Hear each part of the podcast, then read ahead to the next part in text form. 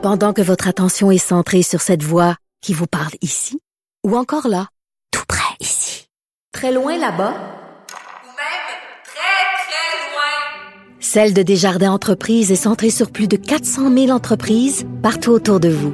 Depuis plus de 120 ans, nos équipes dédiées accompagnent les entrepreneurs d'ici à chaque étape pour qu'ils puissent rester centrés sur ce qui compte, la croissance de leur entreprise.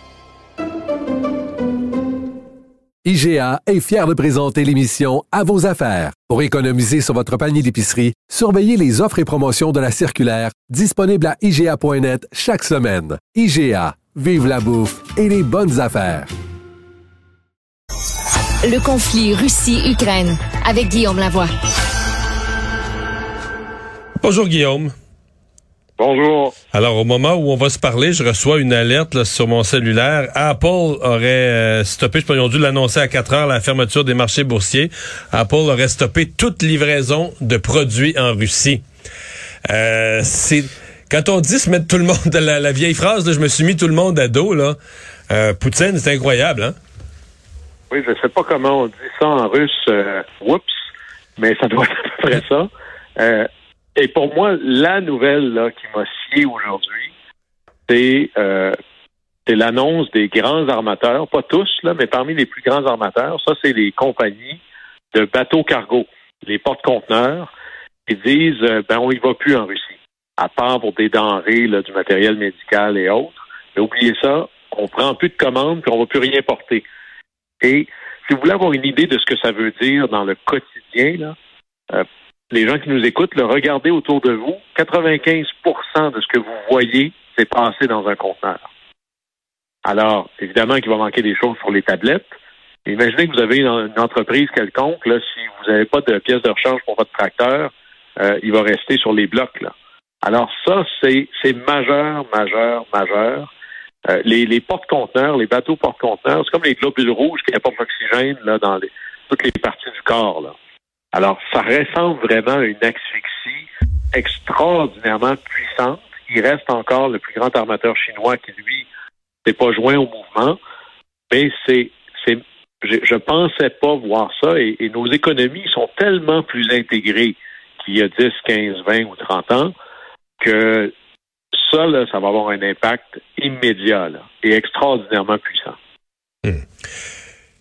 La Chine, puisqu'on parle d'un armateur chinois, mais la Chine comme pays euh, semble pas. On avait l'impression avant là, que le, la visite de, de, de Poutine euh, au jeu de Pékin, euh, son petit déjeuner avec le président chinois là, avant avant l'ouverture des Jeux, sa participation là, copain copain à, à la cérémonie d'ouverture, on avait l'impression qu'il y avait un deal.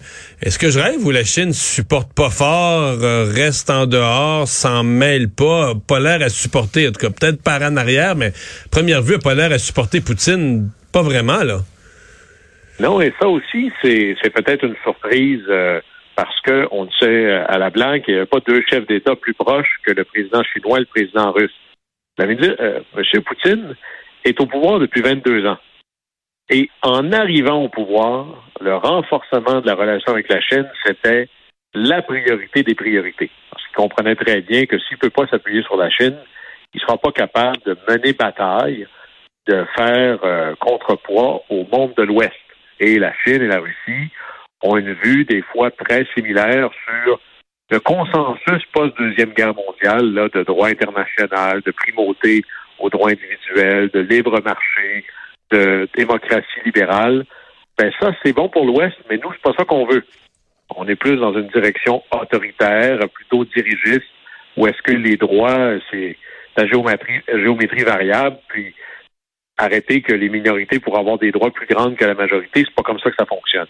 Il y avait une volonté très forte partagée et en Russie et en Chine de faire tomber le consensus post-deuxième guerre mondiale pour arriver à ce qu'eux appellent un consensus post-monde de l'Ouest.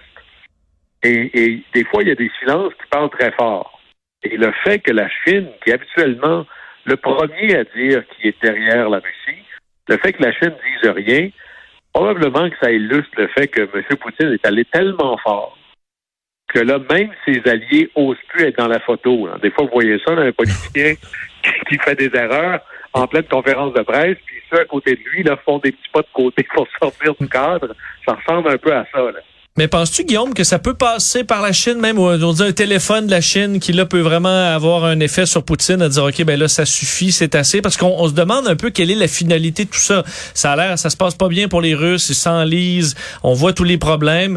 Euh, les options de Vladimir Poutine sont assez euh, limitées. C'est soit de se retirer dans, dans la honte, là, et euh, ce qu'elle a rendu là, c'est de démissionner ça, il fera, carrément. Il fera jamais ça, là. Ou euh, c'est c'est là d'aller d'aller au double de la force. Est-ce que, bon, comment on peut s'imaginer une sortie qui, euh, qui se terminerait bien à ce conflit-là? Ça m'apparaît bien difficile. Ben, D'abord, pre- prenons ça en tranches. Euh, souvent, là, pour euh, être capable de dénouer une crise, il y a un trousseau de clés. Là, dans notre trousseau, il y a beaucoup de clés qui sont en Chine. Et ça, c'est vrai pour à peu près tous les enjeux, mais particulièrement pour celui-là. D'ailleurs, le, discours de M. Biden ce soir, est-ce est-ce qu'il y aura un- une ligne spécifiquement écrite pour la Chine? Mais on peut présumer que c'est sûr qu'une partie de la solution passe par la Chine parce qu'ils ont une relation privilégiée avec la Russie. Parce que si la Chine décide de dire, ben nous, euh, écoute, moi je te soutiens plus, euh, là, tu es vraiment tout seul. Là. Et c'est pas des pays tiers, là, quelque part, le Pakistan ou autre, qui vont faire la différence. Alors la Chine est essentielle là-dedans. Et le fait qu'elle soit donc plutôt calme et tranquille, c'est déjà une défaite gigantesque pour M. Poutine. Maintenant, il faut, faut faire attention de ne pas être des mauvais gagnants. Et là, c'est pas le, le- que je manque de désir de mettre euh, Vladimir Poutine à sa place, de le punir pour son agression. C'est, on a vu ce que ça a donné un pays qui se sent humilié. Je parle de l'effondrement de l'Empire soviétique et l'OTAN qui profite de la faiblesse de la Russie pour s'avancer Ouais. Puis on, dans on- proche étranger. on pourrait parler de l'humiliation de l'Allemagne entre les deux guerres mondiales. là. Exactement. Alors, et, là, ça, ça dépasse la personnalité des chefs d'État. Quand un peuple se sent humilié, avec à tort ou à raison, ça crée un ressentiment qui est pas bon pour l'avenir. On n'a rien à gagner d'ailleurs. S'il fallait que, et là c'est un peu le ministre français un peu exagéré là, en, disant ce qu'il ne fallait pas dire, mais bien faire, on va essentiellement mettre en ruine l'économie de la Russie. On comprend que à toute guerre, il y a des sacrifices, ça en fait partie. Mais est-ce que c'est, pensez-vous que c'est bon pour la sécurité du monde d'avoir un aussi grand pays dans lequel il y aura un chaos continuel? Alors ça, c'est très inquiétant. Alors, il faut déjà commencer à l'après et ça dépasse la seule personnalité de euh, M. Poutine. Il y a tout un système ici. Alors, et, et au-delà de ça, les liens, ne serait-ce qu'économiques, entre l'Ukraine et la Russie, sont très, très forts. Ils veulent se coller sur l'Union européenne, mais il y a des liens très, très forts, surtout de l'Est de l'Ukraine vers la Russie et inversement. Alors, juste d'humilier la Russie, ça va être très difficile. Il va falloir trouver quelque part une manière où, à tout le moins en faisant semblant, on peut sauver la face. Mais en attendant, euh, il n'est pas question de ralentir les sanctions. Au contraire, il faut continuer à les augmenter. Et, et moi, j'ai très hâte de voir quelles vont être les conséquences en quelques jours d'ailleurs euh, de l'arrêt de la livraison des, des porte-conteneurs. Imaginez, la COVID au début, pour nous, c'était pas une crise sanitaire, c'était une crise d'approvisionnement. Alors imaginez si on a à peu près la même chose, mais tout le monde se donne le mot, on livre plus au Canada. Hein, Il y a beaucoup de gens qui reçoivent des paquets de Amazon, euh, FedEx et autres. Imaginez si dans votre entreprise, tout le monde vous dit, ben nous, on livre pas chez toi. Non, Alors, mais de c'est tout, là. C'est la, c'est pharmacie, c'est l'épicerie, c'est euh, le matériel, les intrants pour produire dans les usines. euh, c'est, c'est tout, tout, tout, là, qui, euh, qui est en rupture de stock. et, et là, ça, on revient presque à ce que vivait l'Union soviétique dans ces derniers moments. là. Pensez juste à une usine normale, peut-être que tu as plein d'essence pour faire fonctionner ton truc, mais il te manque un petit morceau qui s'appelle la bougie. Ben, ton moteur, il se passe rien là. Alors, ça, ça va devenir intéressant de voir. Et au plan militaire, euh, moi j'aime bien dire que tu n'es jamais plus fort que tes lignes d'approvisionnement. Alors, ça va tenir combien de temps, ça? Il va falloir les nourrir, ces soldats-là. Il va falloir les, les, les fameux chars d'assaut, ça brise ça de temps en temps. Alors, tu as besoin de pièces, tu as besoin d'être capable d'alimenter tout ça. Et là, est-ce que euh, en Russie, on avait prévu euh, qu'on soit capable de fonctionner complètement coupé de la chaîne d'approvisionnement qui s'appelle le monde? Ça, ça va être intéressant à suivre. Mais il faut savoir que il y aura un contre-coup à ça. D'abord, il faut vivre avec l'idée qu'il va y avoir des victimes collatérales, qui est le peuple russe. Euh, c'est eux qui vont manquer de trucs dans les épiceries, Ouais. dans les pharmacies. Ouais. Euh, Guillaume, un mot sur, euh, t'en as glissé un petit mot tantôt là, sur euh, Joe Biden ce soir, c'est son euh, discours sur l'état de l'Union, discours extrêmement important, surtout que ce sera suivi par le monde entier, alors qu'il est au plus bas dans les sondages et que la question internationale va, va, va, être centrale dans ce discours de l'état de l'Union, alors que généralement on parle davantage des questions intérieures. quel devrait être le ton de Joe Biden selon toi? Parce que, entre autres, je remarquais sur l'escalade de Vladimir Poutine contre la, sur la menace nucléaire, on n'a pas l'impression que Joe Biden voulait embarquer dans cette surenchère-là. On peut s'imaginer Donald Trump qui aurait fait peut-être un défilé, euh, défilé militaire, mais on est loin de ça avec euh, Joe Biden. À quoi on s'attend ce soir? C'est très intéressant. Ça va être difficile pour M. Biden parce que à la fois, il doit avoir une posture très forte vers le monde extérieur, que ce soit les alliés, que ce soit l'Europe de l'Ouest, particulièrement le peuple ukrainien, quel sera le message pour la Russie? Lorsque tu es le joueur le plus puissant de la planète, c'est un peu inélégant de te péter les bretelles. Euh, le président américain n'a pas besoin de dire au monde entier n'oubliez pas que j'ai l'arme nucléaire. Tout le monde le sait, ça. Alors, quand ceux qui en ont, ils n'en parlent pas d'habitude. Maintenant, le problème, c'est que le président américain, c'est l'homme le plus puissant du monde quand il en a la permission. La permission, c'est le Congrès. Et là, il s'en va en élection de mi-mandat. Là. Euh, pensez à la politique de base. Là. Il y a combien de gens qui veulent se coller sur quelqu'un qui fait même 40% de taux de satisfaction? Alors, pour M. Biden, il y a un rôle à faire à l'international, mais à la fin, la politique américaine, c'est de la politique intérieure. C'est l'inquiétude face à la pandémie. Et là, là-dessus, il devrait faire preuve d'humilité, de ne pas faire l'erreur de W. Bush en disant mission accomplie. Euh, on pourrait reconfiner demain, on ne sait pas comment ça va tourner.